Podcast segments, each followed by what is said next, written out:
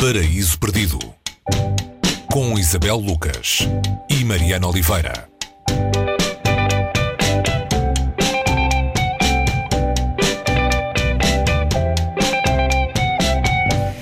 Hoje no Paraíso Perdido, eh, ou melhor, a partir de hoje no Paraíso Perdido, eh, há novo indicativo sonoro a dar-nos ordem de entrada. Deixamos a Rita Franklin, a quem agradecemos eh, a excelente companhia ao longo destes dois anos e tal, e a partir de agora vamos passar a entrar ao som das guitarras dos Vampire Weekend.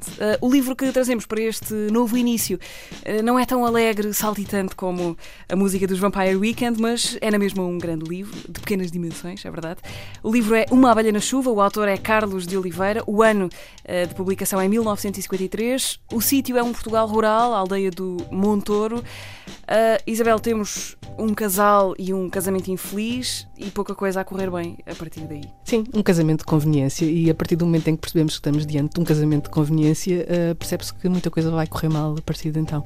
Eles são Álvaro Silvestre e Dona Maria dos Prazeres, Pessoa de Alva Sancho Silvestre. Uh, um casamento que se fez para conveniência das famílias, a dela arruinada, mas com brasão, a dele abastada, mas eh, de origens populares diz mesmo no livro, sangue por dinheiro, não é? Uh, ou seja, dinheiro sem prestígio social que compra prestígio social sem dinheiro. Sim, e, e, o início do livro nós estamos perante o Álvaro que vai ao Jornal da Terra e se prepara para fazer uma confissão pública na primeira página. Uhum. Vai confessar publicamente que é ladrão. Não estamos aqui a fazer spoiler, isto aparece logo no início do livro.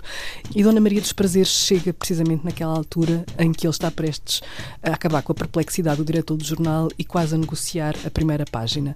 Ela acaba com isso de uma maneira muito fidalga. E humilhante para ele. Humilhante para ele, deixa-o no seu lugar, que é um lugar desconfortável. E, quando ela uh, se apresenta ao diretor do jornal, é? ela explana esse nome todo que uhum. é, é, grande, e deixa o Silvestre depois de umas reticências. Não é? Ela vai ter que dizer que é Silvestre, uh, apesar disso não ser, não ser a, a, coisa melhor que ela tem para dizer.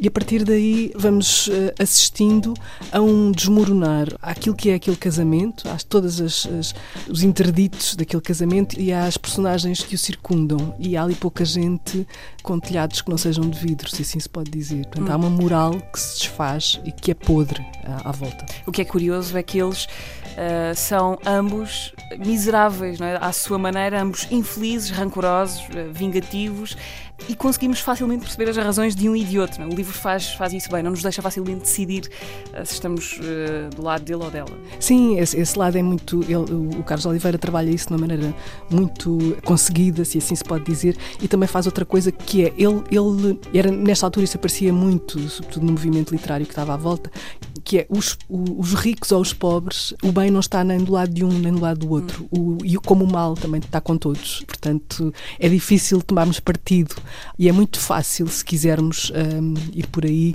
pormos no lugar de cada uma destas figuras, sabendo as circunstâncias em que cada uma delas vive.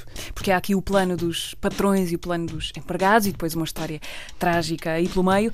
Carlos de Oliveira, o autor, nasceu no, no Brasil, veio para Portugal muito pequeno, com dois anos, estudou em Coimbra.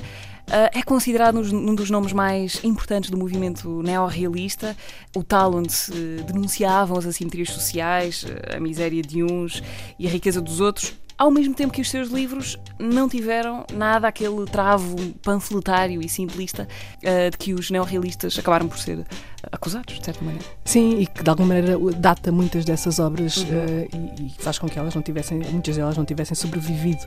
O Carlos Oliveira, apesar de ter uh, nascido e crescido junto de muitas dessas pessoas e ter trabalhado de perto com algumas delas, soube uh, fazer um caminho diferente no, nesse meio. Isso que estavas a dizer, os livros dele, os romances um, e também a poesia, tratam destes temas. E estamos aqui perante um romance que fala muito de dinheiro e de moral. Tudo, tudo gira, estas pessoas movimentam-se à volta de uma ideia de dinheiro, de ganância. Temos uma, uma fidalguia falida e depois um, uma burguesia também conspurcada, se assim se pode dizer, pelo dinheiro. Ele trabalha isto, mas, mas falo dessa maneira literariamente mais ardilosa, mais ambiciosa, onde não há o lado panfletário, como disseste, mas a tentativa de perceber o que é um indivíduo no meio da sociedade uh, e numa sociedade que se movimenta por linhas não tão diretas quanto muitos desses livros neorrealistas nos, nos mostravam. Há um lado também meio trágico na vida de Carlos de Oliveira, é que ele morreu em 1981 portanto acabou por viver quase toda a vida em ditadura, eh, viveu poucos anos só de democracia. Falta-nos dizer que este Uma Abelha na Chuva foi adaptado ao cinema por Fernando Lopes no filme de 1971.